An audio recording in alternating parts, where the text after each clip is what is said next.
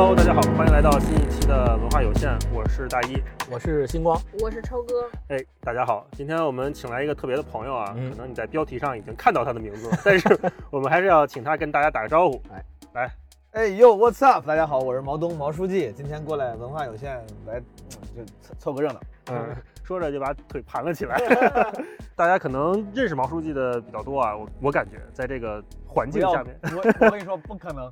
下一个，每次我去演出的时候，嗯主持人都是善意的会问观众，哎，你们有多少人知道毛书记？嗯哎，多少人为他来的？我操，就三个人举手，哦也做了二百人。三个人就我们三个啊。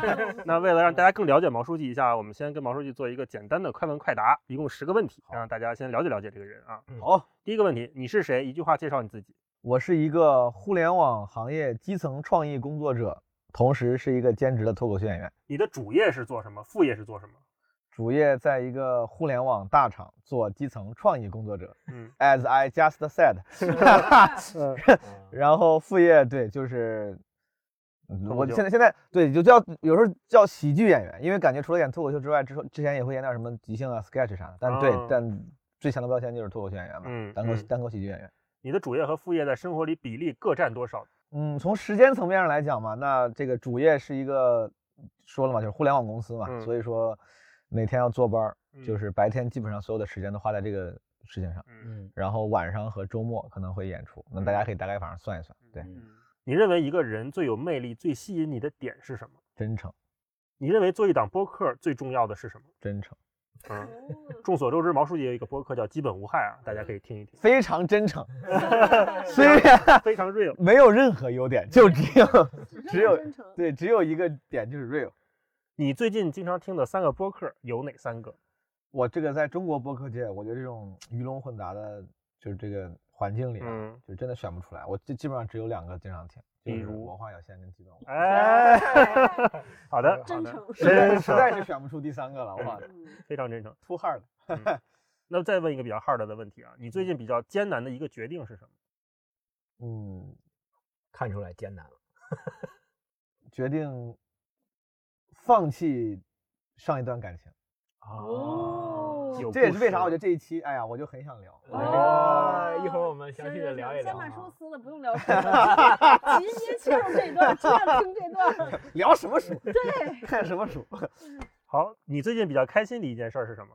有点想通了哦啊，就是放弃之后，本来非常十月份感情受挫，两个月的时间里呢，都一直在努力寻求复合。最近算是开心点的话，就终于想的觉得觉得就是说可以接受这个最后这个结果。所以你到底是主动放弃还是被动放弃的？我被就对方想要分手，然哦，后我复合未果，哦然后未果原因复合未果为啥持续两个月？就是因为我一直没有想通嘛，我就不行，哦我觉得我这个怎么怎么能接受这样的结果呢？我不能接受。哎比较开心的事就是最后终于想办法通过各种方式接受了，那我想追问一个，你是一个优柔寡断的人吗？非常是。啊，那你跟星光老师有的聊啊。对，好下一个问题我我拥有所有这种嗯就是听起来不酷的特质，什哦么优柔寡断，就是我。嗯，好的。呃，中国单口喜剧界你比较喜欢的三位演员有谁？不能说自己。我不能说自己啊，嗯，那可不我的。天，哇，这个题那那就很难了，这个题。我说实话，没有，我真的没有认真想过这个问题。但你问完我这个问题之后，我脑子里最早最先跳出来的那个形象，本能的想到的人是卡姆跟郝宇。嗯，嗯哦，我倒没想特地排过什么前三，但我一你一问我也喜欢谁，我哎郝宇我挺喜欢，卡姆我挺喜欢嗯，啊，剩下的可能我就得哎得想一想，得给自己找理由，哎为啥要选他？但这两个人是可能是本能的，就不用想了，嗯，最后一个问题，你最近看的一本书是什么？就是这个爱的艺术爱的艺术。好，那说到这个爱的艺术，我们今天就进入主题了。但之前我我我听了你们之前录的，我嗯其实出在这个之前，嗯我最近基本上三个书同时看的，其中一个就是你们录那个后场，后场，后场之前紧接着就是那个夜晚的潜水艇，我不知道你们录过没，应该没有。没有，那本书我很喜欢，我还推荐给二位想录来着。这两天《爱的艺术》同时我看的是那个李鹏的《羊呆住了》。啊，羊呆住了就这三三本是最最近最近看，都是比比较容易看进去的。除了这个《爱的艺术》，确实 呃，一会儿我们有一个吐槽环节，这《爱的艺术》真的是不太容易看的一本书。嗯好，那我们就正式进入今天的节目啊。OK 我们从这个《爱的艺术》聊起嗯。啊、那我们就先请超哥介绍介绍这个《爱的艺术》这本书讲了点什么。好，哎呀，不是很想讲书了，想直接跳，直接跳到那一趴。哎哎，对，循序渐进哈，循序渐进缓一缓，好好缓一缓，缓一缓 啊嗯。这是我录文化有限以来读的最困难的一本书，大概有十次想把这个书撕了 但是一想到我们也是个对吧？也是花钱买的，对，关键是也是个博布播客了，作为一个负责任的人，还是咬咬牙。对这个书呢，为什么这么难，这不好读呢？第一个，嗯它其实是一个哲学著作，对它其实更像是我们常知道的学术论文，是的，介于心理学和哲学之间。嗯它主要是论述了一个关于爱情是什么的这个理论。我给嗯大家简单介绍一下它这个。首先，它的作者是一个来自于美国的德裔的心理学家，也叫哲学家。然后，嗯而且这本书。我很难想象，他说非常畅销，从五六年就印刷出哦来了。他自己对爱情有一个见解，他他主要核心认为说，爱情不是我们常说的那种基于荷尔蒙啊、基于性啊或者基于嗯情绪的这种冲动式的这么一个经历或者嗯经验，它主要是一种艺术。这个是什么叫艺术呢？他自己认为说，爱情是人类对于生存问题的一个回答或者回应。对，呃，嗯然后呢，他说因为是艺术嘛，所以就意味着你必须具有一些的知识和基本的技能，同时呢，嗯你还得有经过这个自我人格的特别大的完善，嗯你才能够寻找到爱情啊。嗯对，听着要求还挺高的。是是是是是，所以这大概就是他讲的那个内容，剩下你们补充吧。对 那对星光老师给我们介绍介绍这个其他的补充信息。啊，对，刚才超哥说的那个特别对，这本书其实不是一本新书，是一个呃早就出了很多年的。我估计所谓销量高，也是因为做了时间的朋友积累起来的。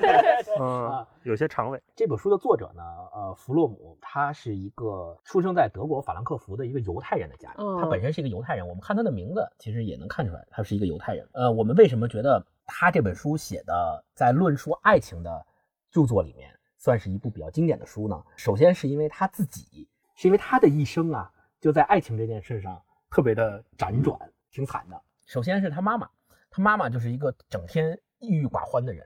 啊然后他爸爸，他爸爸是一个性情暴躁、喜怒无常的人，嗯所以他的原生家庭就用咱们现在的话说就不咋地嗯啊。然后他自己呢，也是经过了三段失败的婚姻，哦，最终才找到了一个跟他过上幸福生活比较契合的伴侣。哦，所以他自己应该是在讲爱情这件事儿上，他自己的经历是有资格讲这件事儿的。这个就是关于这本书和这个作者的一些简介。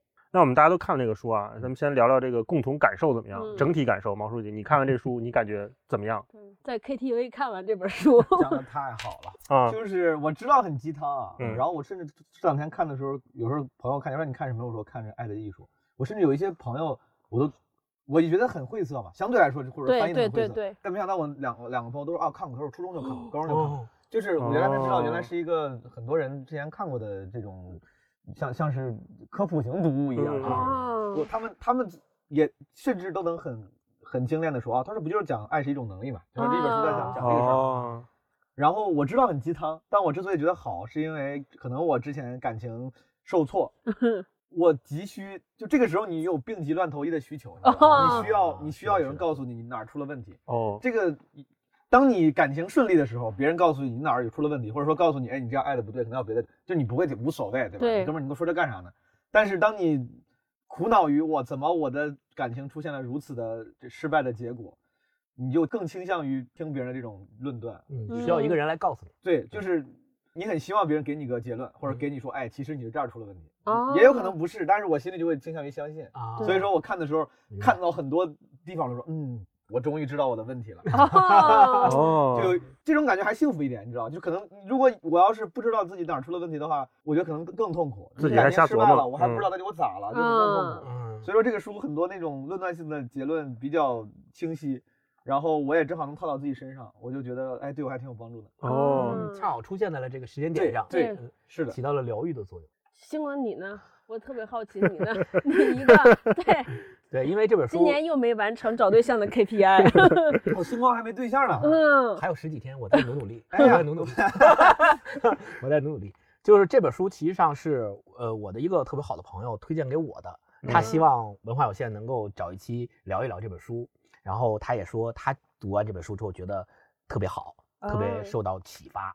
后来我就推荐给了超哥跟大一，然后今天请毛书记我们来一起聊一下这本书。嗯我自己的感受，第一就是确实翻译的不咋地，嗯 没有达成信达雅的那个标准对，啊。然后，但是我尤其是我们前面刚聊过陈一侃老师翻译的两本书，对对一个毛姆，一个海边的馈赠，那是但是我又理解，就是他本身是一个哲学家，所以他写的东西肯定是那种学术化的语言，就这味儿嗯。就对，就是这种味道。嗯所以你中文再怎么翻译，嗯，可能也翻译不出来嗯小说翻译的那种感觉。嗯，我自己看呢，情况就是，我觉得整本书都是可以标注的金句，你看超哥那个书就知道了，对，画满了，嗯，就每一句话，我觉得都说的特别特别对，嗯，就怎么能说的这么对呢？而且怎么能总结的这么好呢？哦啊，但是整体上都看下来之后，我又觉得它是一个给了半个勺的鸡汤。怎么怎么讲？就我们我们一般说，我们觉得鸡汤不好的原因是觉得鸡汤只给了鸡汤，没给勺，就他嗯。没有告告诉你具体你应该怎么做，他只嗯。告诉你世界观是这样的，你应该嗯。这么看待，但是你具体怎么做不知道，怎么能把他的这个观念实行出来不知道，嗯。或者是很虚，就你抓不住 哦他那个抓手。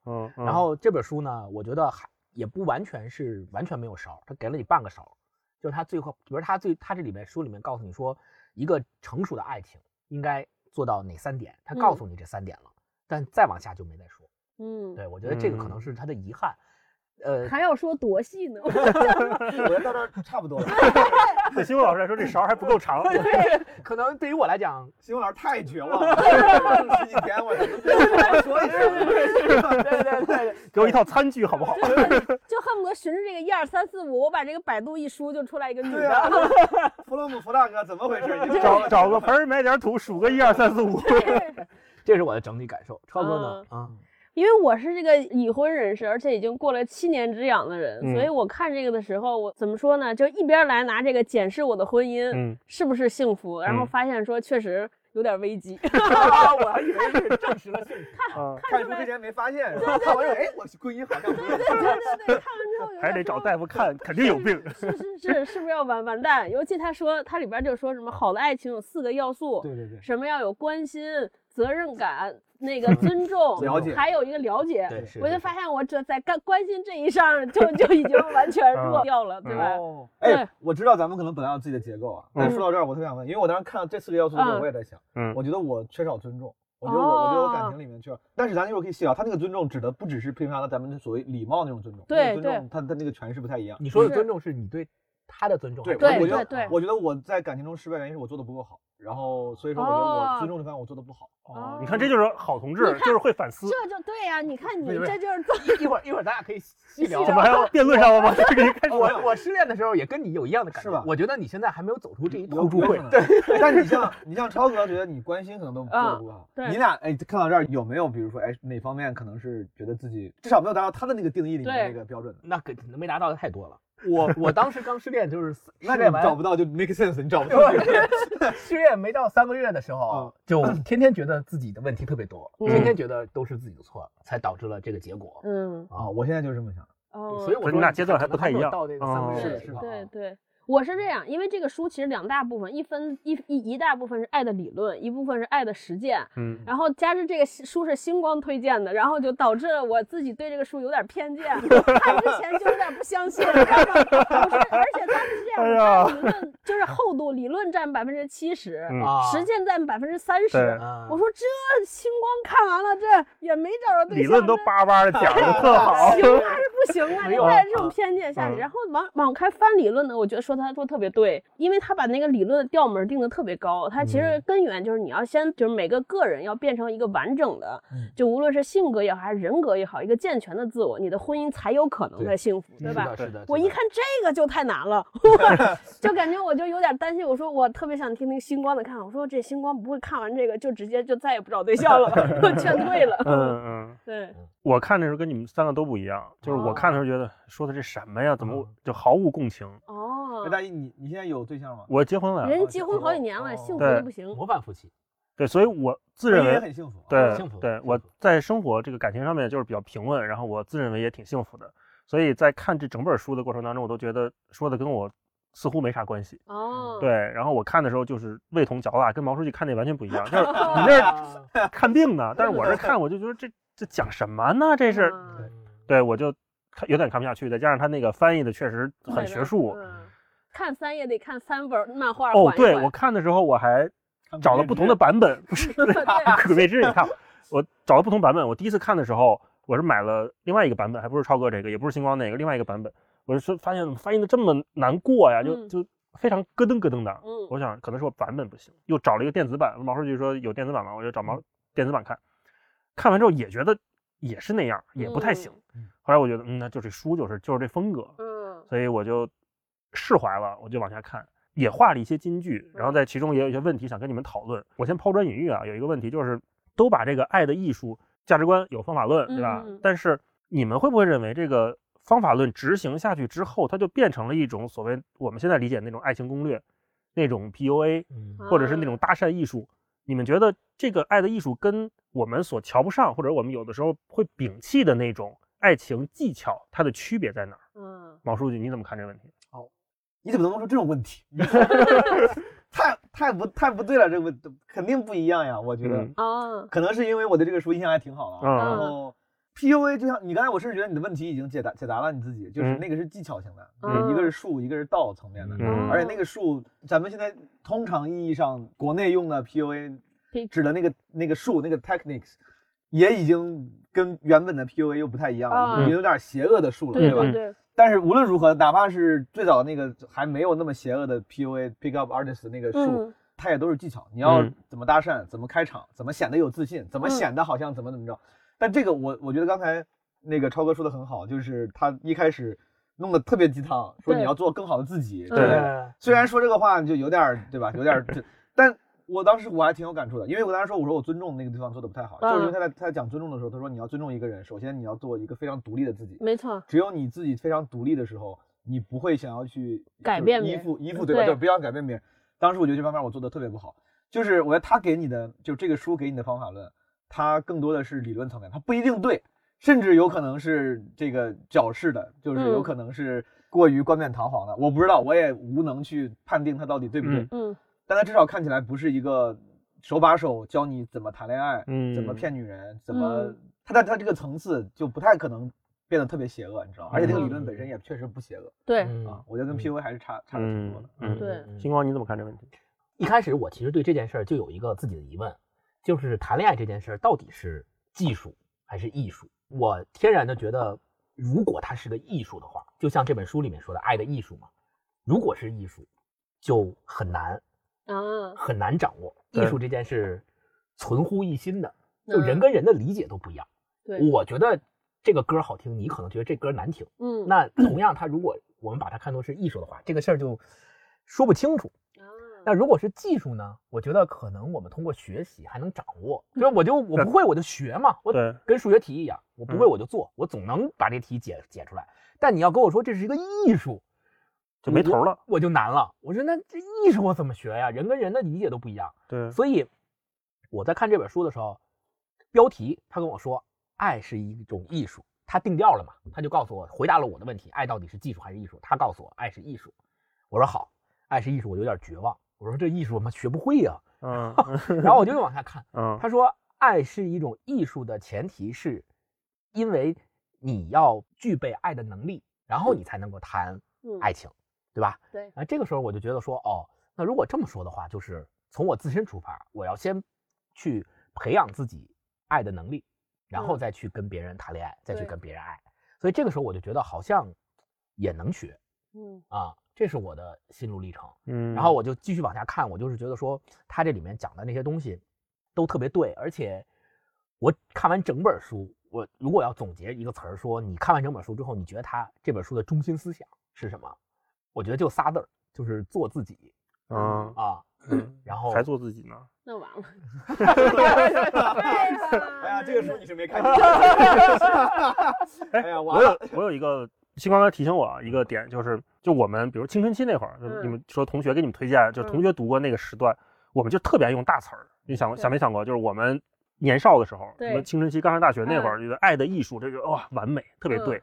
可是当现在，比如我们都三十多岁，人到中年之后，你会有点敬畏这种大词儿，嗯，不太敢轻易往自己身上安。是的，是你反倒愿意相信那种公式一样的方法论能给你带来一个必然的结果。对，是的，所以这个可能是我的问题。啊我在看待这个艺术的时候，爱的艺术，他说爱是艺术的时候，嗯我天然是有点持怀疑的。嗯不要陷入分类学陷阱，就是纠结于概念。啊就是星光说艺术跟技术的这个就对你的这个区别嘛。嗯但但我感觉有可能是翻译的原因，有可能是当时时代的这个各种，就是你如果你只看了一句话，你可以去抠这个概念，但其实如果你看完书的话，它的意思就是其实爱。甚至就是你口中的技术，对，它是个能力嘛，它都有对好多次说都是爱这个能力，只是是艺术是什么？艺术就是技术加上一些个性化的发挥、个性化的解对读。咱们就如果我觉得如果不严谨的判断的话，嗯什么画画、弹琴、什么脱口秀就是一些技术加上一些个性化的创造、个对是性化的训练。是是是是，所以说，我觉得这个这个概念其实问问题不大。是我我也是，我觉得他说是爱是艺术，我觉得还挺像的。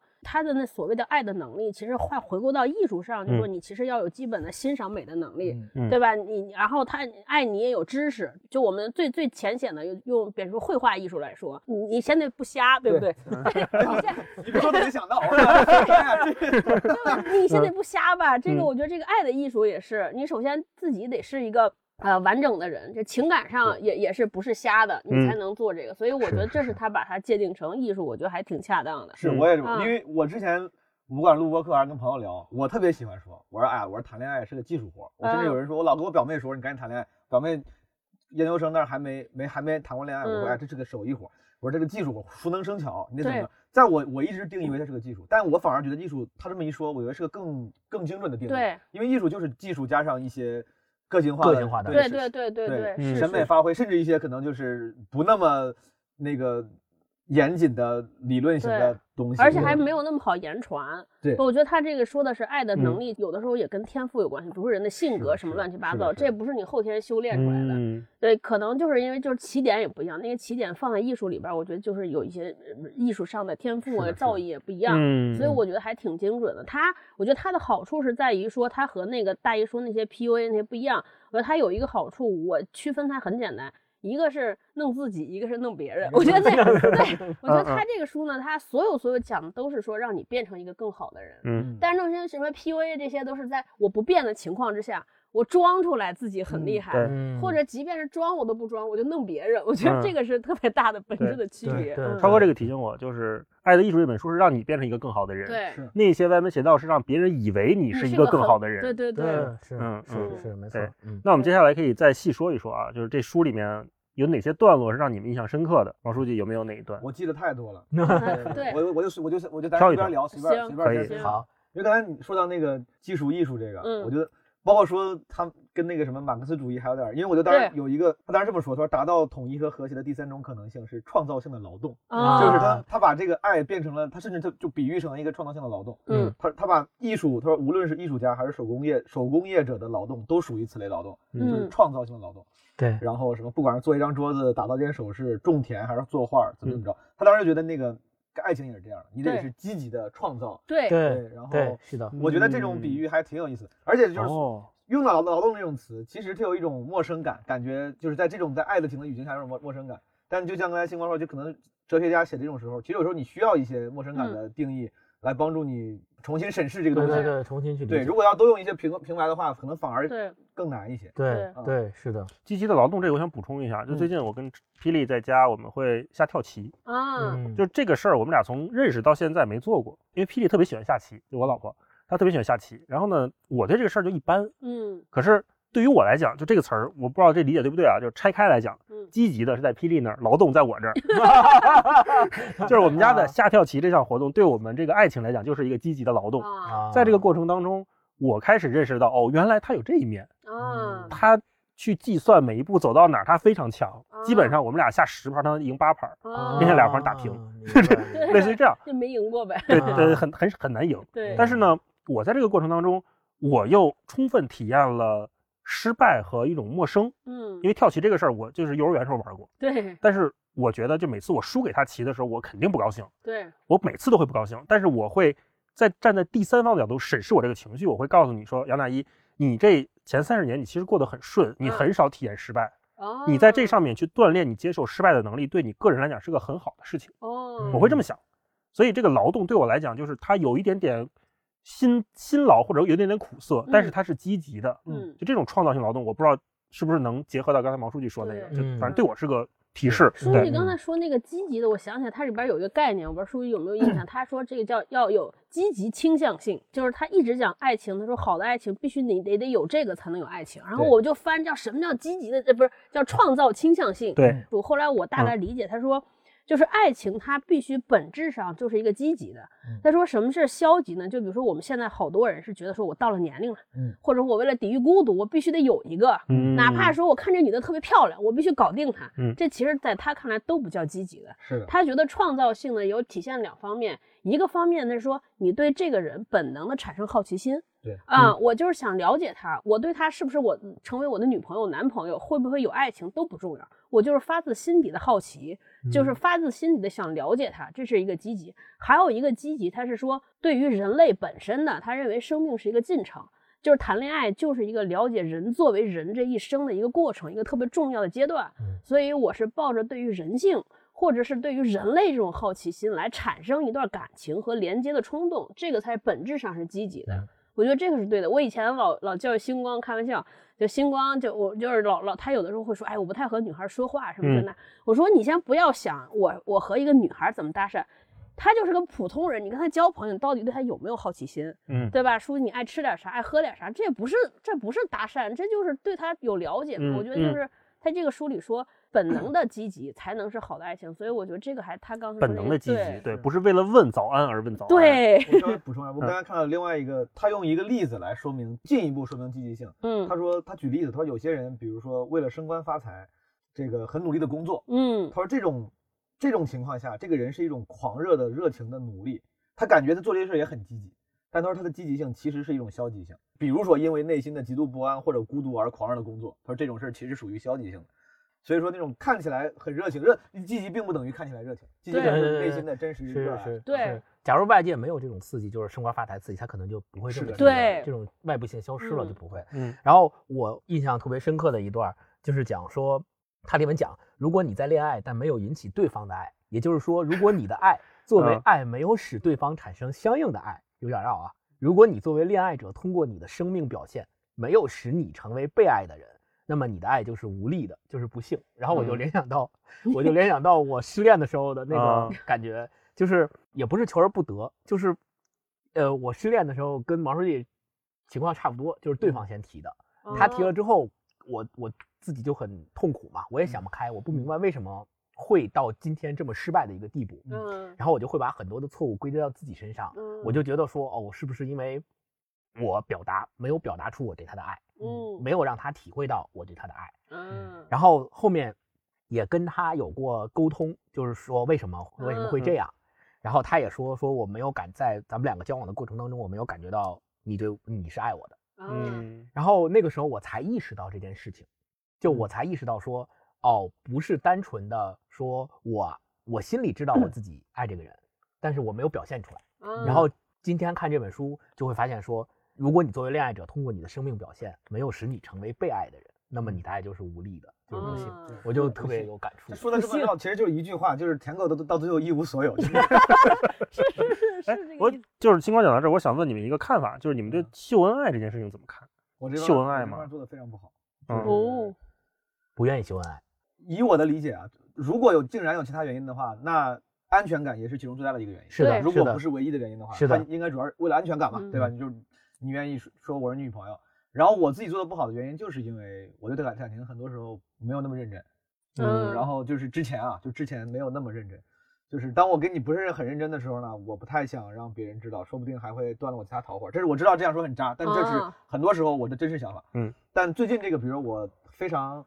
这也是大，其实我不说大家也都知道，男生无非就这么想的嘛，对吧？我不跟你嗯公开，我我还想跟别的女生聊骚呢，可大家都这么想 但是我最近这个，我后来想过，其实我挺想跟他认真的，然后但是也没有怎么公开过。其中一一部分当时他自己也不太愿意，因为某些原因。啊但另外一部分，我觉得当我已经很喜欢他，我不介意因为他断掉其他的这个关系，但是我还没有公布。断掉其他的哦，关系不。是，就是 可能性吧明白，对对可能性。嗯 原因就是因为我觉得我太没有安全感了，你没有安全感对我，非常没有安全感。哇，就是我内心非常不自信，但是这个说有点就我尽量不说远，我觉得这个是我最近反省，像星光说，我自己在反省自己的问题，这是我觉得我我能分析到的最深层的原因了。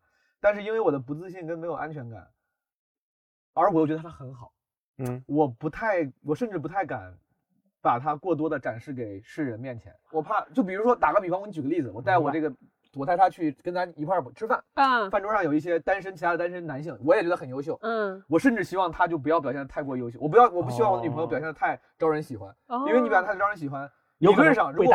对，如果我作为一个健康的心灵，我知道我应该就想尊重他，让他做自己。但其实我内心因为不安全感，竟然如此的小心眼。我觉得如果你表现的太好的话，万一那个男生喜欢你呢？哦，然后如果你表现的这么好，你是不是其实想让想让别人喜欢你呢？在我们后来感情失败的时候，我跟他说过，就是我在自己内心深刻剖析过是之后，跟他分享过我这方面的想法。嗯我我相信，在我做的众多的不到位的这个感情的行为里面，这可能也不够啊。但是我说了，但是他也不接受，原因可能第一，但那个时候他已经没那么喜欢我，不太愿意接受。哦但另外一个原因可能也是他可能需要被尊重，就是他需要我。我知道你这样可能是因为你在乎我，你小心眼儿，你在乎我，你了解嗯但是我还是要做自己啊！你你不让我做自己，我不开心啊！嗯哦啊，就是我后来觉得这可能在在我自己没有把自己改变成优化为一个更健康的人之前，这种矛盾无法调和。哦，如果天天重新回来要要跟我好，我如如果改变不了自己，之后我还是会有不安全感。我不敢让我的有一些优秀的男性朋友，甚至让让他们走得太近。真的，我就我就这么小心眼儿，我会觉得我操，万一你喜欢上他怎么办？万一他喜欢上你怎么办？我没有安全感。嗯哇、好 real！对对想把对这段特别发给你真诚前女朋友我。觉得特别真诚，特别真诚嗯。就我之前谈两个恋爱，跟毛书记的想法非常一样。哦 但是你没讲过呀，我是没讲过，因为你是没有想到这一层，还是说你不敢说不，好意思，不好意思讲？就是这种事情，因为我不知道毛书记刚才在讲这段的时候，他心里面是不是有那种矛矛盾的张力在在撕扯着他啊？哦就反正我是有这种撕扯，就是我明明知道，你像《爱的艺术》这本书里面写写到了，说一个人想要爱别人，首先要培养自己爱的能力，并且要爱自己，对吧？然后其次就是你要在尊重的基础上去给人家最大的尊重，嗯对吧？这个才是独立的两个人在一起嘛。嗯我明明知道这件事儿，他说的非常对，嗯但是我还是有毛书记刚才说的那个心理这个时候我就会感觉到说，我本来应该是做到那个程度，但是我做不到，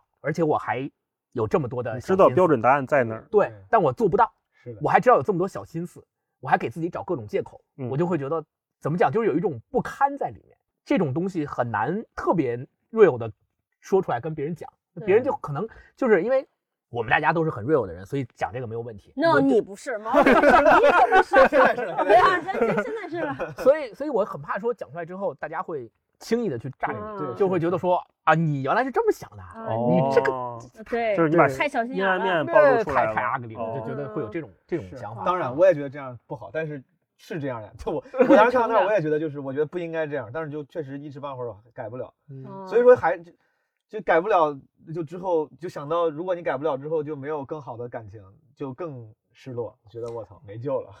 哎那你想没想过，就比如说，嗯，接下来嗯再再有下一段感情的时候，嗯想没想过说避免这个？星光，我跟你分享啊，就是包括看到这个地方，就尊重这个地方，我我自己有有了有了一点进展，你俩聊，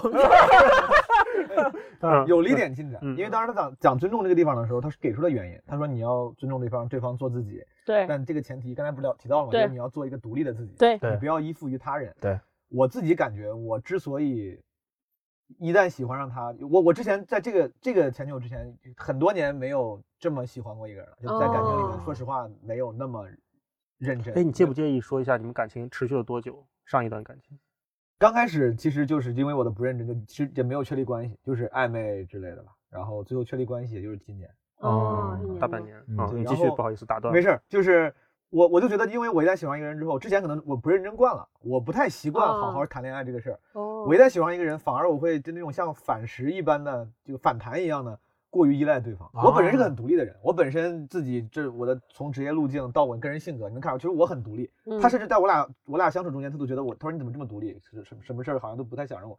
但其实你那个叫独，不要独立。对对，但其实我一旦跟他好之后，我心里心心灵上相当一部分非常依赖他。嗯，我觉得没有你我怎么办？对，哦这也是为啥我失去他之后，我会一直想，我觉得没有你，是的，是的，我很多，比如说我很矫情的，我说马上要到圣诞节了，要跨年了，我马上过生日了。我说这些日子，我知道这些日子本身你要想过也很矫情，但是你难免会想，你说啊我好想让你陪在我身边，，对，没有你我怎么办？但一个独立的人可能是，就是如果没有对对方，你也能够精彩的活出自己的人生，这可能是能够过出最好的两性两性关系的一个状态。但我没有那个状态，嗯，我就很很很依赖他，反而会给他压力，然后很依赖他，很在乎他，反而不仅给他压力，还会出现这样咱说小心眼儿啊，怕失去你，怕你跟别人有什么嗯所以说，我觉得这个解决方式可能是我最近的一个看完这个书之后，我觉得如果想下下一段感情更好，我就只能让自己尽量的培养出或者重回那个独立的状态，独嗯立到我之后再谈下一个女朋友的时候，我我我可以不用那么心灵上的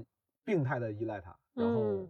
对我觉得这哎呀说出来还是好像也不是一个特别可操作性的 solution，但是它确实是我进一步的一个明白我给你一个 solution。嗯。我我之前跟霹雳在谈恋爱的时候啊，有一次就我们俩有一个长期分分离，就那会儿我们在谈恋爱，嗯但是霹雳要去一个活动，他要去游轮四十六天，嗯，他不在我身边，我们俩那会儿已经住在一起，但是他要走，就很多人都说测试情侣适不适合在一起，嗯就一起去旅行嘛，对，这是一个 solution 嗯。第二个一个反面就是，当你在确定你需不需要，你是不是真的很爱这个人的时候，你让他离开你一段时间，你试试。像那次那个四十六天的游轮旅行，就是我们俩一个热恋期的长期分离，然后信号也不好，还有时差，他在游轮船上，嗯，然后也很难打视频电话什么这样。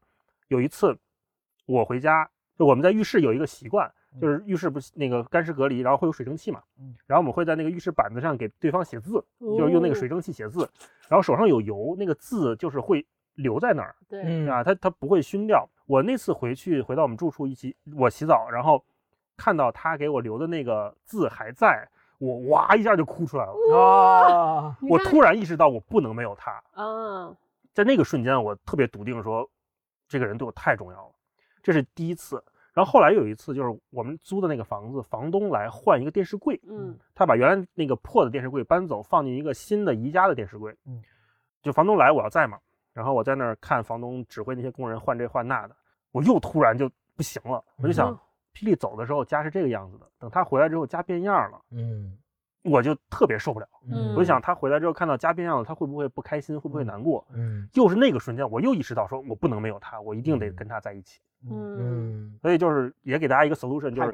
你要是有这种可能性，也可以真的你嗯试一下，就是作为独立的人，对吧？嗯你离开一段时间，或者你两个人健康的，嗯就是或者是被迫的，嗯 稍微的产生一点距离再回来，你会发现这个人对你有多重要，你是能在那个时间体验到。机会，更加了解自己。对，然后他在船上，他也会很想念我，就是他会跟他那帮朋友一起聚会，说到我时候他就会哭哇，是是 是，啊，我跟正聊正开心，大一哇开始哭，是是反正就是 一个 trigger。solution 一个 solution，对，就这个书里边有那句话，我觉得特别经典。他说那个不成熟的爱情是因为需要所以爱，对嗯他说成熟的爱情是因为我爱你，所以我需要你。嗯我觉得大老师那个就是因为我很爱你，所以我需要这个话我也记得很清楚。当时我看到这儿，我也觉得我就是 exactly 那个错误的示范，哦就是我因为需要他，所以说对，对我觉得说挺好。我其实，在爱情方面，我一直觉得我我可能是过于早熟，不是，就是关于秀恩爱，我其实不是我自己不太爱秀恩爱，但是我很愿意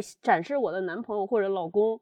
有两个原因，因为就是昨天那天还跟我朋友聊，他说觉得我谈恋爱非常之不纠结。我说对，因为我找男朋友或者找老公标准非常简单，嗯，就是帅，就因为他帅且能看上我这样的就他说他说你不担心长得好看的人浅薄无知啊，或者说或者花心什么？我说不是，一个帅的人还能看上我，就基本上过了这浅薄 对。太不浅薄了。对，基本上过了浅薄，对吧？啊，谁没事干找一这样的，说跟个男的似的，对吧？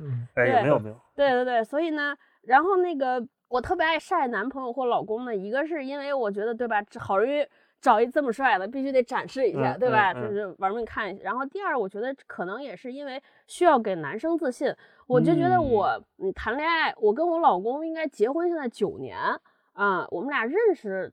三就是到现在认识十多年，我上一个男朋友谈的时间也很长，七年多。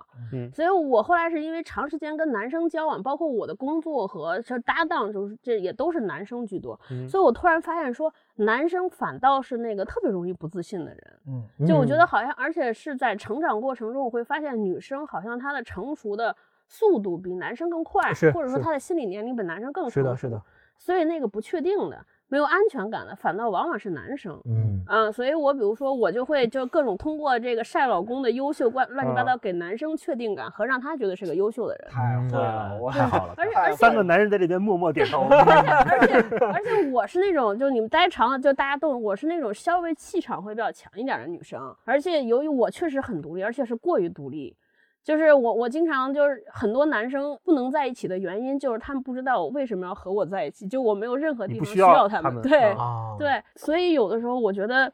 就这种东西更会让男生产生不安全感，所以我就会经常的适度的，就是曝光一下自己老公或者怎么，让他觉得说我确实，我我，而且我真的也不是形式上的，我我跟我老公，我确实是认为，我上次读《冬日笔记》还说，啊我认为他是人格上比我进化的更完善的那个人，就我们俩非常像。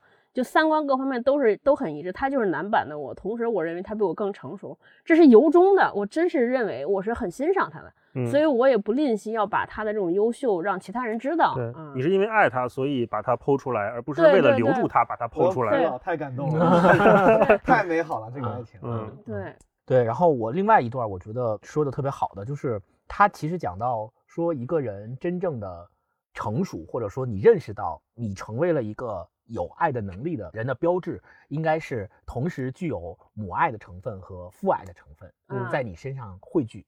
因为母爱实际上是毫无来源的，或者嗯叫不论你变成什么样子，嗯母亲母爱都会伴随你，她都爱你。但父爱不是，父爱是，呃，我必须要用理性的方式去考验你。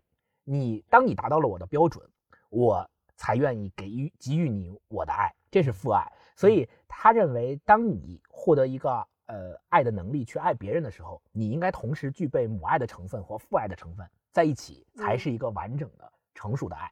然后这个时候我就想到了，呃，跟原生家庭，每一个人跟原生家庭是有很大的关系的。嗯就是从小我们跟父母或者是父母之间的相处的关系，我们之前其实也经常聊到这个问话题嘛，就是父母之间的相处关系和父母对你的这种爱的形式和模式，对你自己的爱的能力的形成特别有关系。比如我举个例子，我妈妈是那种，当然她特别爱我没有问题，也特别爱我爸爸也没有问题，但是她是那种特别希望对方能够看到她的付出，嗯和希望对方承认他的付出的一嗯种爱。嗯但往往这种时候，如果你没有给他他想要的那种反馈，嗯他就会觉得自己特别受伤，嗯，明白吧？我都做了这么多了，对对，你们这几个白眼狼，是，对，就是他就会觉得说，你看我给你做了这么多事情，我就想要一个反馈嗯。但实际上，有些时候很可能是因为接受爱的人确实比较迟钝，或者是他没有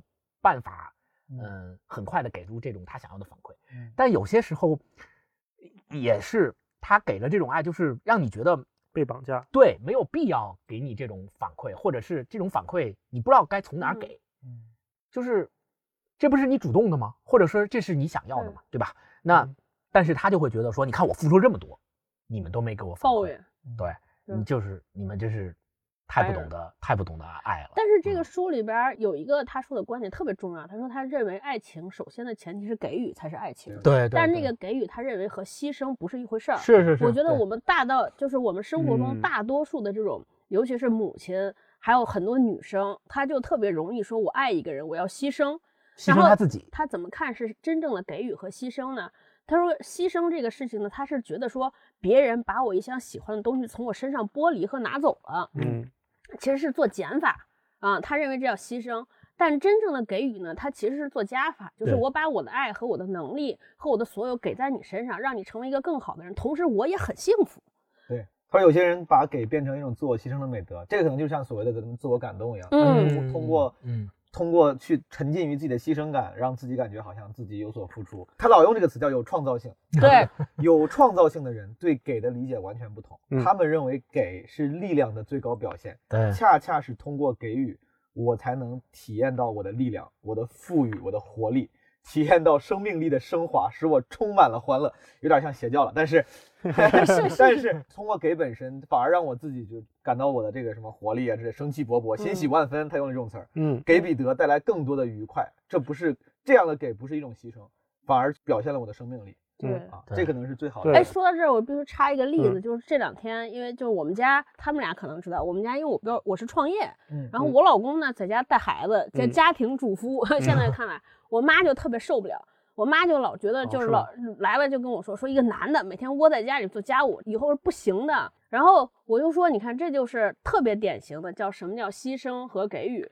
就我我妈还是沉浸在那个牺牲的氛围里边儿语境里边儿，她认为说，你看一个男的为了家庭牺牲自己事业什么这那的，对，是的，是的不对，但是我老公不这么看，因为我老公本身他更热衷于带孩子，就他觉得这个事很快乐。啊，而且我我们俩特别深入的聊过，我说，哎，你每天看着我这样张牙舞爪的，你自己会不会觉得哦自卑，躲在家里？他说没有啊，他说我觉得我媳妇儿牛逼，我挺牛逼的。对对他说我找了一个牛逼的媳妇儿，在我看来是最牛逼的一件事。而且他说我确实是出去就是工作，跟人家这这那那这我不舒服。对啊，所以我不知道他以后会不会变啊，但至少这方面，我觉得这可能就是在我看来，他就是一个更成熟的，他真的是发自内心的说，你去做这个，我不喜欢，我不擅擅长，咱俩你去做你擅长的，嗯我来做我擅长的，这可能就是爱情走到一个就是在后面就是一个嗯更信任的阶段。嗯我听到这个故事，我就刚才包括她分享她跟她老公，我觉得我说很感动，不是片儿汤话，我真的觉得嗯我觉得很羡慕，因为嗯你像这种关系，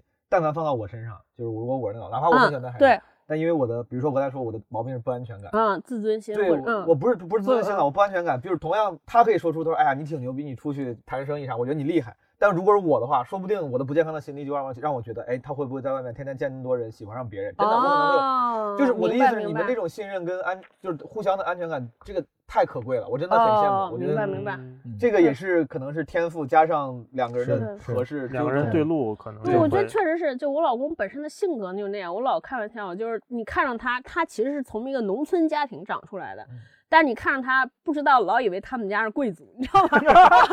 就是他从来没觉得自己，我觉得我穷，哦我觉得不一样。就大老师跟他待对，过，狗总是一嗯个非常自信的人，这个对，特别自信。嗯就就不卑不亢最重要。对，就是他跟所有人在一起都觉得说哇，我好厉害，我怎么这么优嗯秀呢？就是他，他他老老有这种感觉哈，对刚才。我记得毛书记那个说，就是爱是力量，爱是对给予。在我们中文语境里面，我们总把爱跟那种特别残酷的事情放在一起，什么牺牲、燃烧、嗯拉锯成灰、泪始干。对对对我们为什么爱一个人就要把自己燃烧到成灰、泪始干呢为什么不能把爱变成一个就是双方一起成长、双方变得更好的一个过程？这条路我们一起走，双方平等的共同进步的角度去看这个问题。嗯，从我浅薄的角度理解，就爱不能是个零和游戏。当你判断你和这个人合不合适的时候，我就老说，就它不能是个零和。所谓零和游戏，就是你这多了，他那少了，对不能这样拉扯，一定是一个就双方都舒服，是一个共同而且生长的对，而且加起来应该是大于一对啊。没遇到你之前，我觉得我就五十分儿，因为和你在一起之后，我变成了八十分儿。就你们俩都变成两个八十分的人，我觉得这个就是个好爱情。嗯不然就那种就是谈恋爱就太拉扯，就你觉得变成一种耗竭和内耗。要不是我让着你，要不然就是你让着他，我觉得这嗯种真的不行。嗯嗯嗯嗯但这个就是很难呀，就包括刚才大一说那种，就是你说大家为啥都都很弄得好像很残酷、很苦兮兮的，嗯就很美好。我觉得就是，如果咱们都还是把爱看作一个艺术或者一个技术，嗯一个能力，嗯就是因为我觉得，尤其是在国内，大家整体的这个在爱这方面受教育水平不高，是的，是爱的，九年义务教育，都没有毕业。没错，对，所以说大部分人都这样，就是哪怕现在全部的人你都让他们看了这本书，十几亿人都懂了这个道理，但很有可能大家还是不拥有这个能力。当你不拥有这个能力的时候，就会出现你说两个人撕扯也好啊，嗯然后互相就不健康也好，对，就做不到。大家也不是故意选择我要自我牺牲，就是要要演苦情戏，就是因为大家都不会，都不会这个东西。没错，没错，嗯真是不会。嗯，从根儿上没扭转过来。对，前两天我跟我前女友打最后一通电话，哟然后就没有，我就我就一直说，我当时我记得记得我一直说，我说我我说我说我说我不会，我就一直感觉我觉得谈恋爱的事儿，我觉得我我没弄好。啊我当时一直说，我说我没弄好，我不会。一般可能大家一说你不会，一般女生都不会认为你不会，是你对对对不想，对，是你不想，因为因为你就觉得你是一个，你比如星光说他不会，我觉得我是真不会还相信。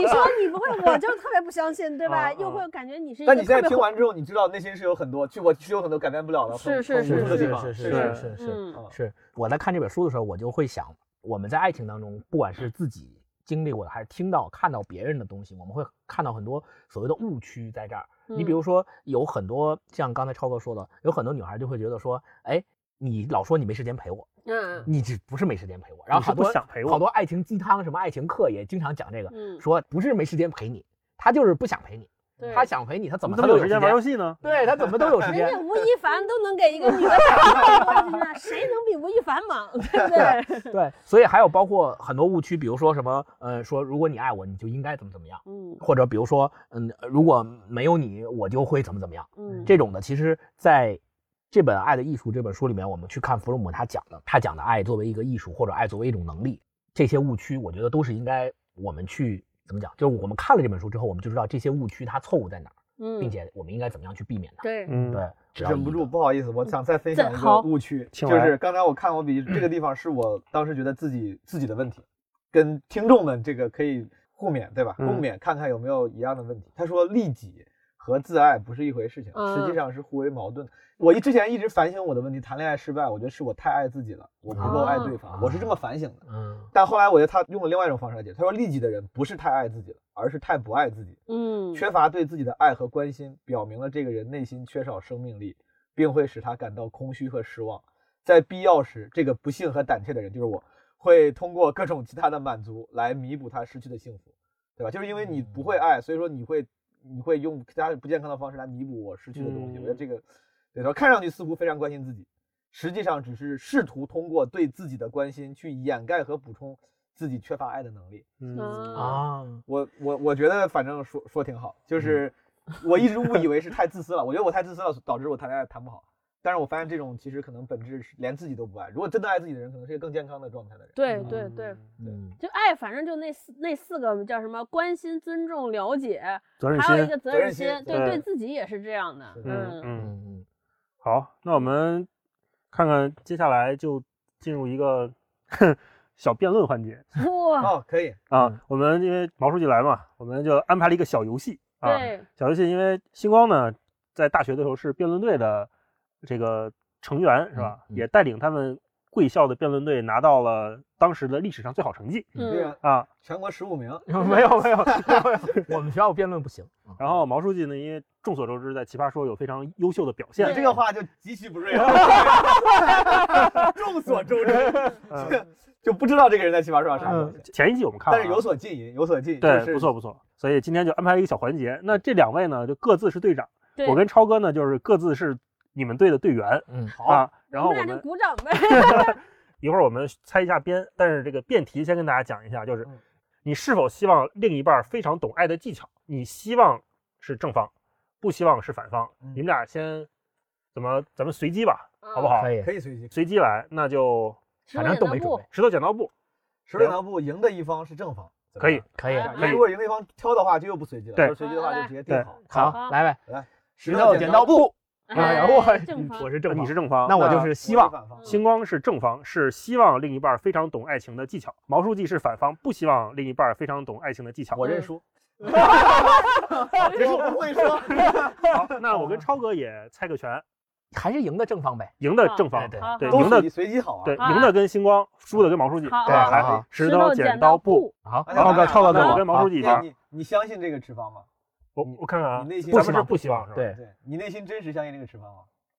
算了，先别说了，先先他可以想，辩吧。他可以相信。变完变完可以辩完再说真实想法我我我这这这场辩论特别有意思的一点就是，你看两个单身的人带其实我带两个模范夫妻，对对对对我觉得我们俩可以不参加，主要是有你们俩。我们俩是负责给对方捧哏。对，嗯啊，那我们这个正常的节奏是应该怎么个玩法？辩论嗯一般是我不懂，咱俩就这样，先给半分钟，就是三十秒钟时间，立论时间。就阐述一下自己，就比如说某些定义啊什么的这些东西阐述一下，然后开杠，然后然后然后然后直接进入 对开杠环节对，直接进入开杠环节，然后咱俩掰腕子。啊好吧？那那那怎么评判胜负呢？咱不评判胜负，哦，你就是这就高级了，上价值了。给大家启发就好了。哦对，来一好，可以。好那那咱俩负责啥？咱咱俩还说吗？不是你我们们可以自要不要不然咱咱们立论完之后，自由辩就是可以，自由辩就可以互相对自由辩就可以互相哦对自由辩题立位，这在中间就咱俩一班，他俩一班，然后这边坐一。咱就可以互相说了。立论一个人三十秒是吧？那我那我来三十秒一分钟吧，立论。行我然后那星光自由呃，辩的话三分钟咋样？好，那我估计一分钟我啥也说不出来。那就一分，那那我就来计时了，无所谓，咱自己人三十秒三十秒立论是吧？嗯那正方先开始，说正方先先说吗？嗯行，可以正方先说。嗯，我播客太内卷，我和大老师都要把人生第一次吵架现在这个播客节目我。我我现在手已经开始出汗了。你们这么温和吗？你们你们没吵架，我不会，我就是一激烈的时候我就说不出话来，我就就特别生气要走。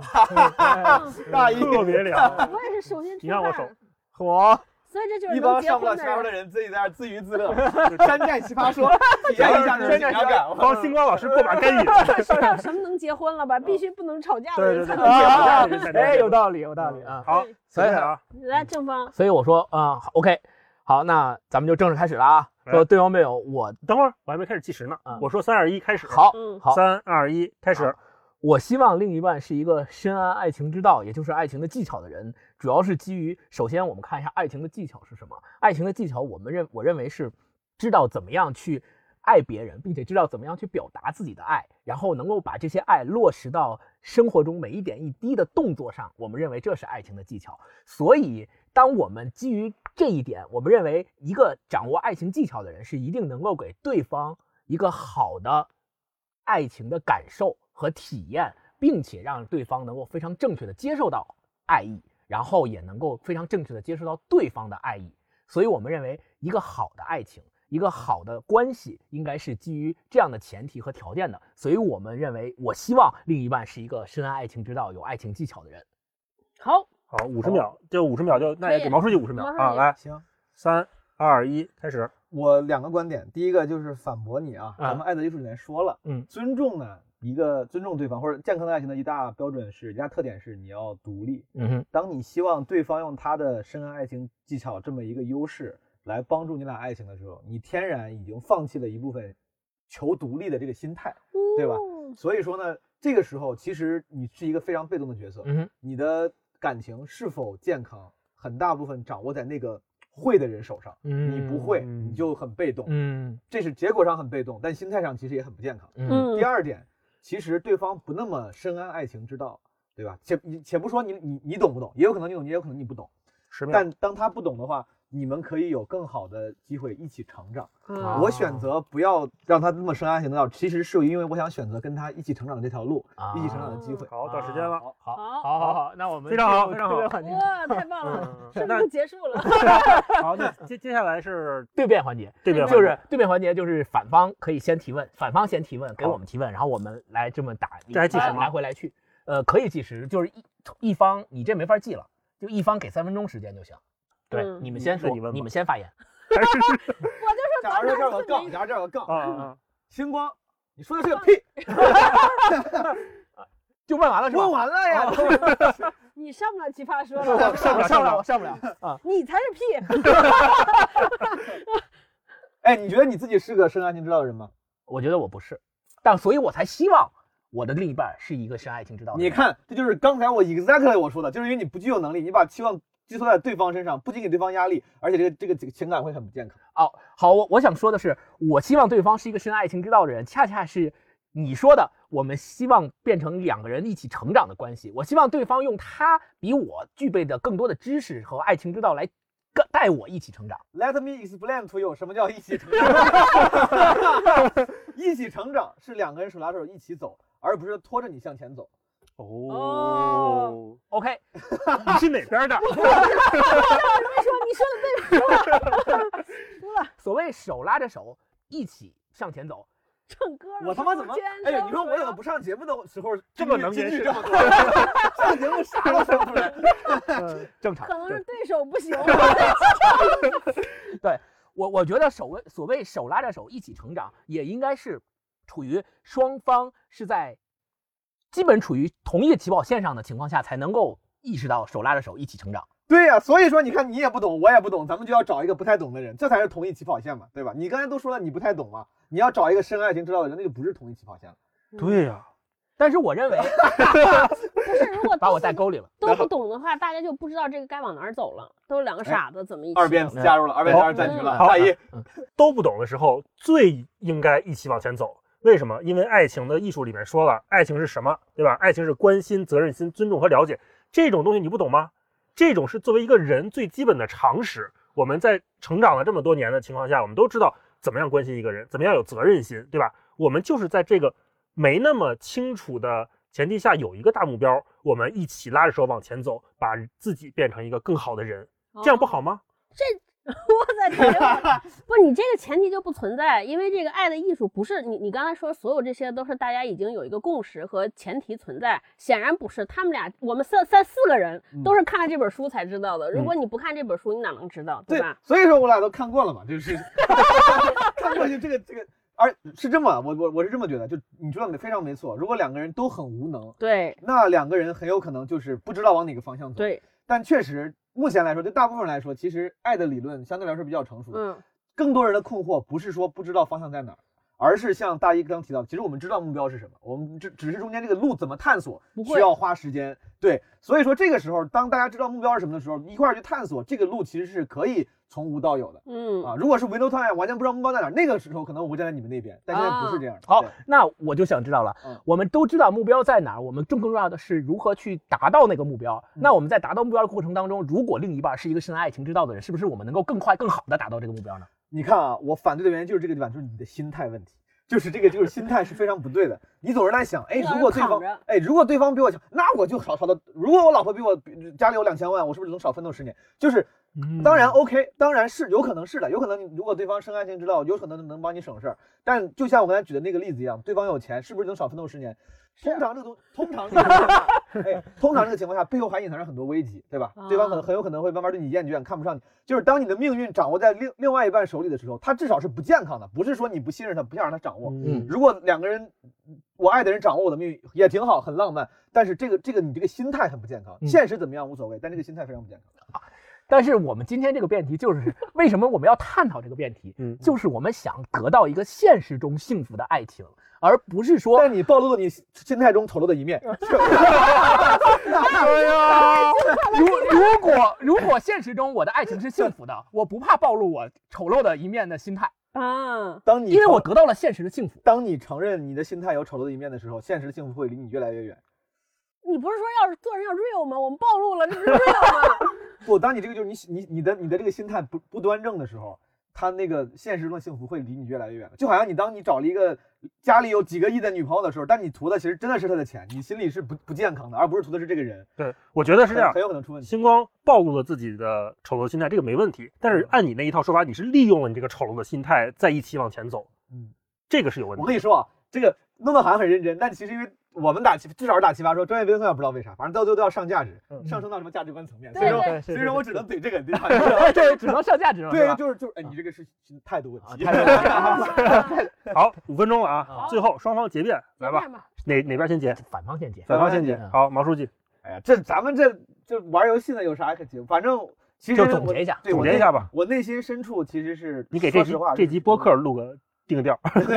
上个价值，上个价值。对，那就我这要真上价值的话，就是我觉得呃，不找深爱情之道的这个对象，不是说就不想追求完美的爱情。你大家可能觉得选择一个深爱情之道的对象是能够更快达到完美的爱情，对，但是我觉得你不抱这个期望，反而是更容易，就是因为你比如老老有人说嘛，你用力过猛就会动作变形。啊，当你心里越想一件事的时候，你可能会动作变形，你反而心态更自然一点。你跟对方一起去慢慢成长，然后不要去想他懂不懂，不要去想去求他会不会要段位比我高，反而两个人能以一个更自然的心形态，更容易走到那个你们想要的终点。嗯，，OK，那我来总结一下啊，嗯我为什么觉得希望我的另一半是一个深爱情之道的人？因为我们通过《爱的艺术》这本书，发现这个社会上，还包括我们自己在内，很多人其实正被这件事情所困扰。他们想要有好的爱情，但因为种种原因和现实，要么就是自己不会爱，要么就是他人不会爱，往往受到很多的挫折。像我跟毛书记这样，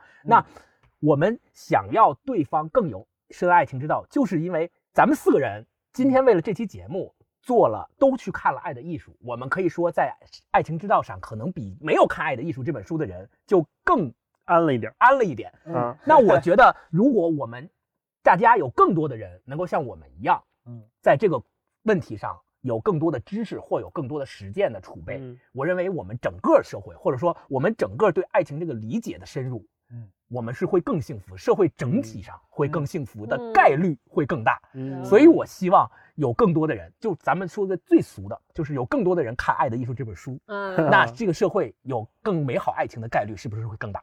是，嗯，上海译文出版社该给钱了。聊到这儿给钱，要不然我们把前面都逼掉。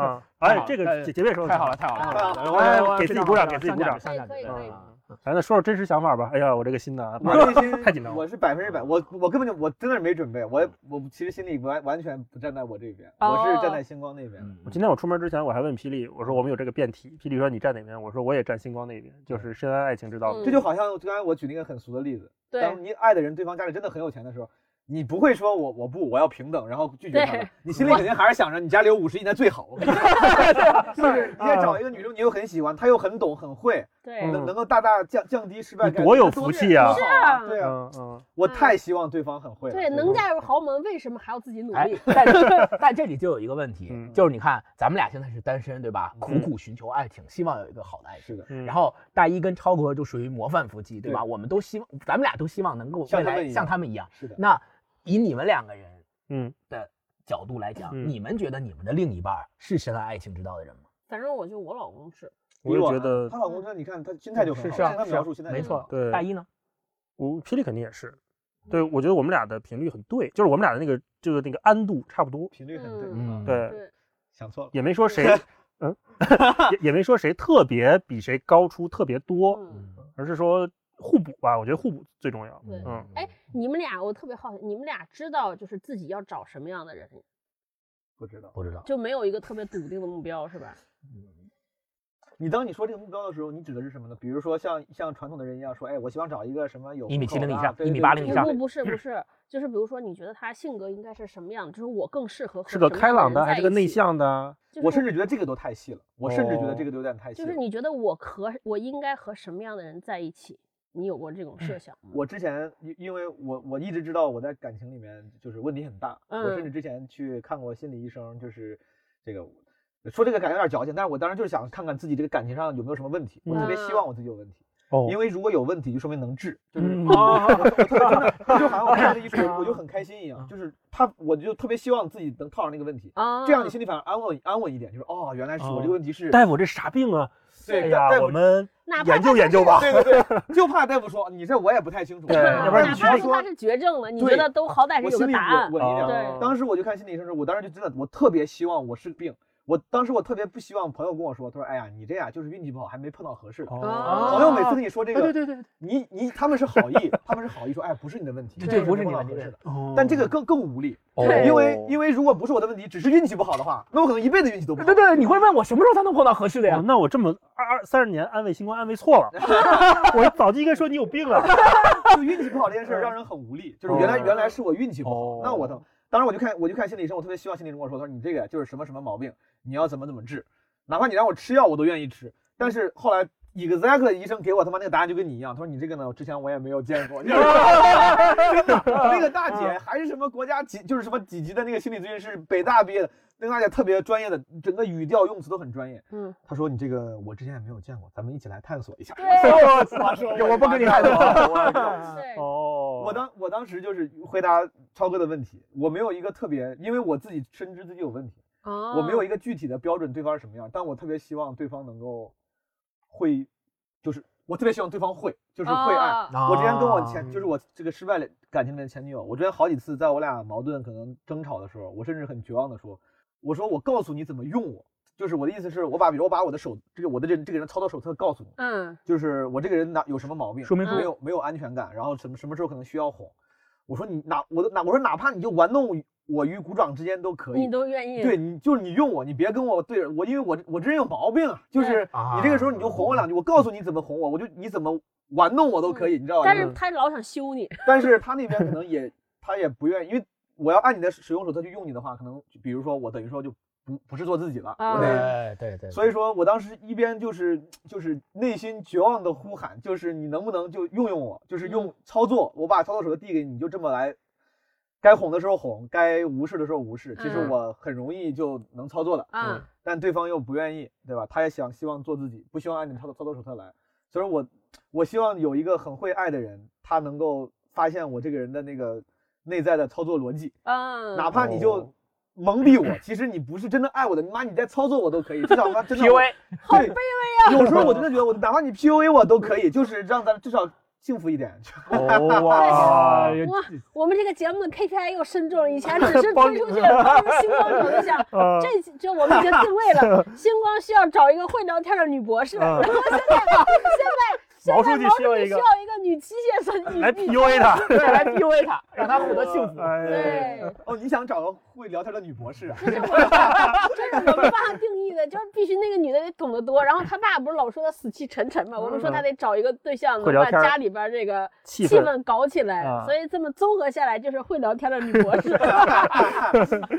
对嗯，对啊，好，好，好好那今天也特别开心。我们最后一个环节啊，最后一个环节就是例行推荐，关于爱的书、影音什么的，有没有什么推荐的？作品，嗯什么都可以。毛书记，毛书记你先推荐吧你。们才开始，我想想，好，我们确实没准备这个这啊个题。星光你先推吧然后上上啊，好，我先推，我先推的原因是怕跟他们俩重了。嗯 啊，那也不会，这个领域很宽泛。啊呃，我先推两个电影吧。嗯啊，一个电影，其实呃，我那个特别好的朋友推荐我这本书的时候，也顺带的推荐了那个电影。本嗯来我们想结合那个电影和书一起聊，但是今天毛书记来嘛，我们我觉得刚才聊的就特别的好，然后嗯就没必要再单独挑这个电影来说了。但我在最后推荐一下，就是第一个电影就是《消失的爱人》，嗯，哦刚够，对，《消失的爱人》，然后是大卫就是死老公的，杀老公，杀老公大的那个。卫对，大卫芬奇导演的，然后嗯是本阿弗莱克主演的对蝙蝠侠啊，这跟。爱情有什么关系？不是杀老公吗？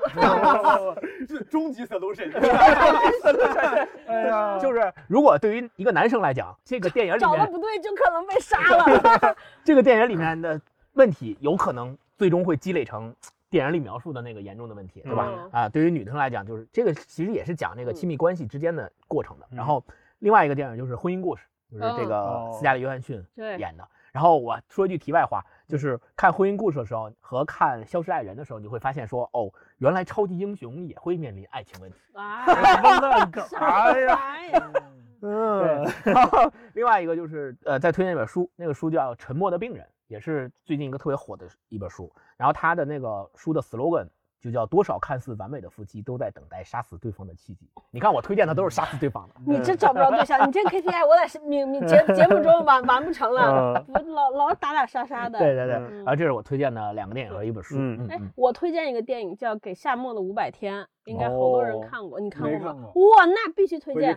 对他讲的，我觉得特别适合你现在看，好就是给就是那个夏末就有一个女孩的名字叫 Summer，Summer，对，对他大概讲了一个男的先上来讲失恋，他那么爱的一个人，他觉得这生这这就是他的那个人生中点亮他人生明灯的那个人。然后他他们俩在一起五百天，他就觉得哇超爱超爱，为什么我就失去了他，怎么就不行了呢？他在回忆他和俩在一起的五百天，嗯到最后终于意识到了问题在哪儿，就是他其实他他要的那种爱，就是那个我觉得书里边描写的反面，就是自己也不成熟，对方对方其实比他成熟，嗯对这个男生还不不成熟，不知道自己该要什么样的爱情啊。然后那个到最后他他把自己这摊事儿整理好了之后，遇见了一个 Autumn，就是嗯对对，他不是 Summer，那个是 Autumn 在一起了。对嗯我觉得好多男生看那个电影，可能应该尤其失恋的时候就有感觉，因为我们经常会碰见一个人，就觉得哇，你是我人生中挚爱，就你了。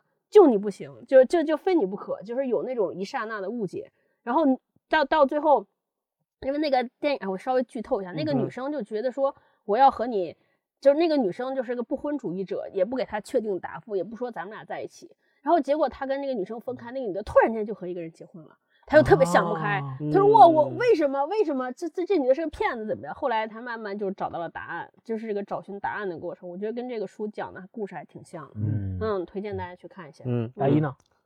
哦，我推荐陈雪的两本书吧。陈雪是一个台湾作家，嗯，她是一个 LGBT，哦对，，她是女作家，然后她有女朋友。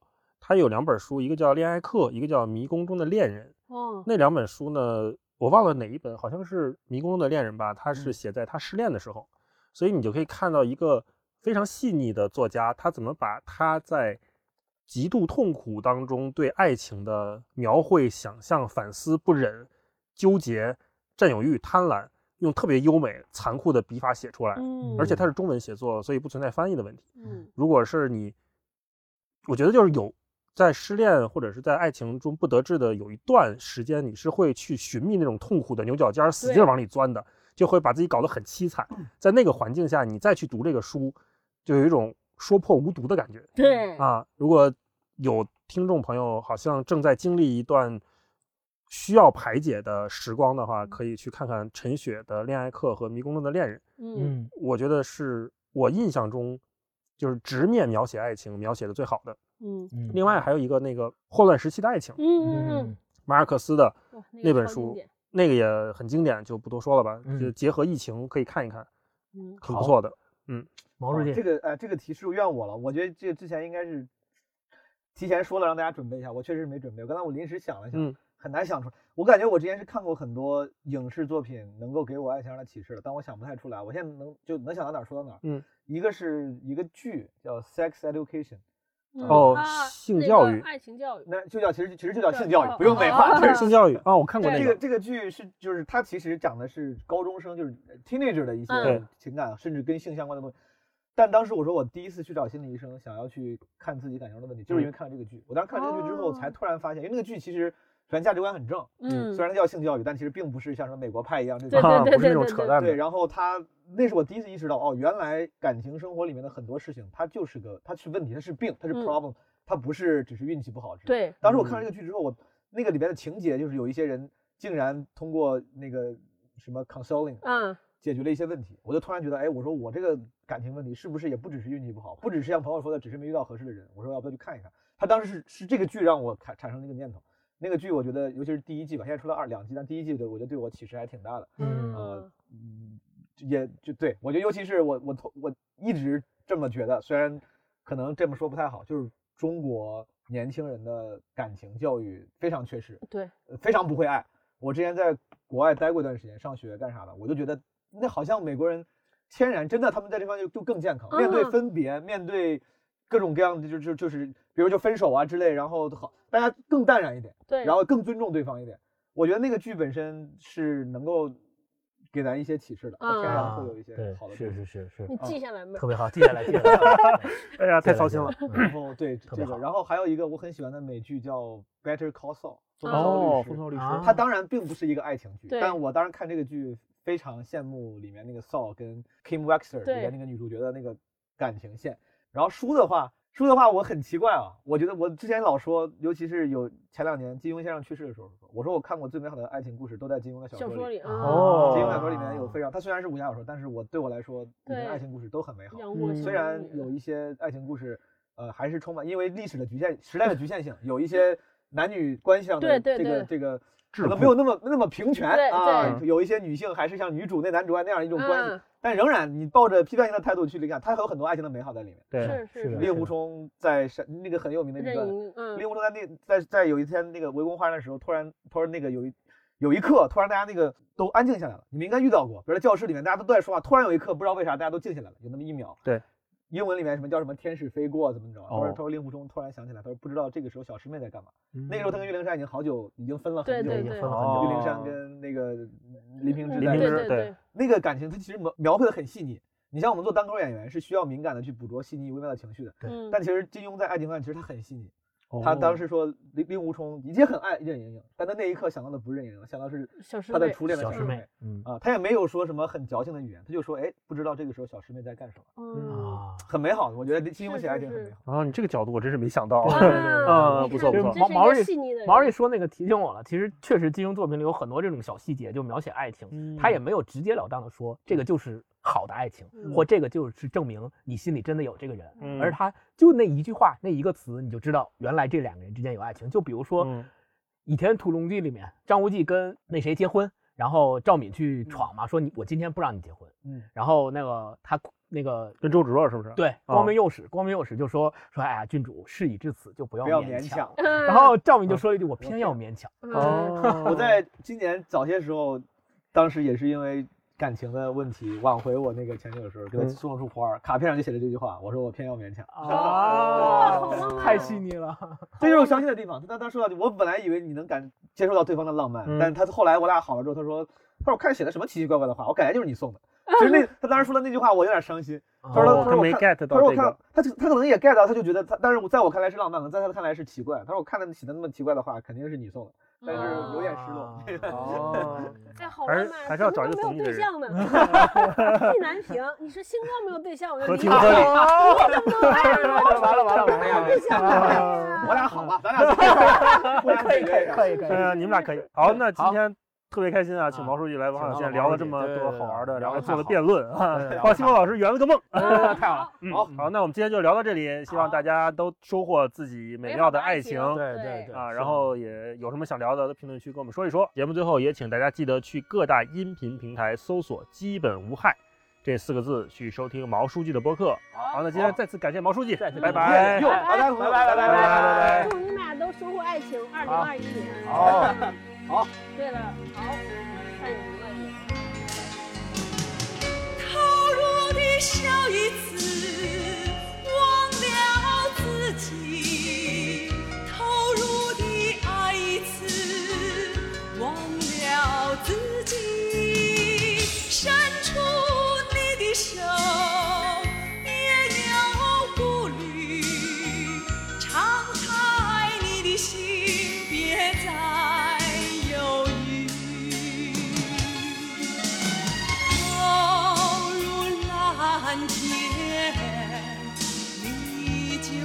白云；投入白云，你就是。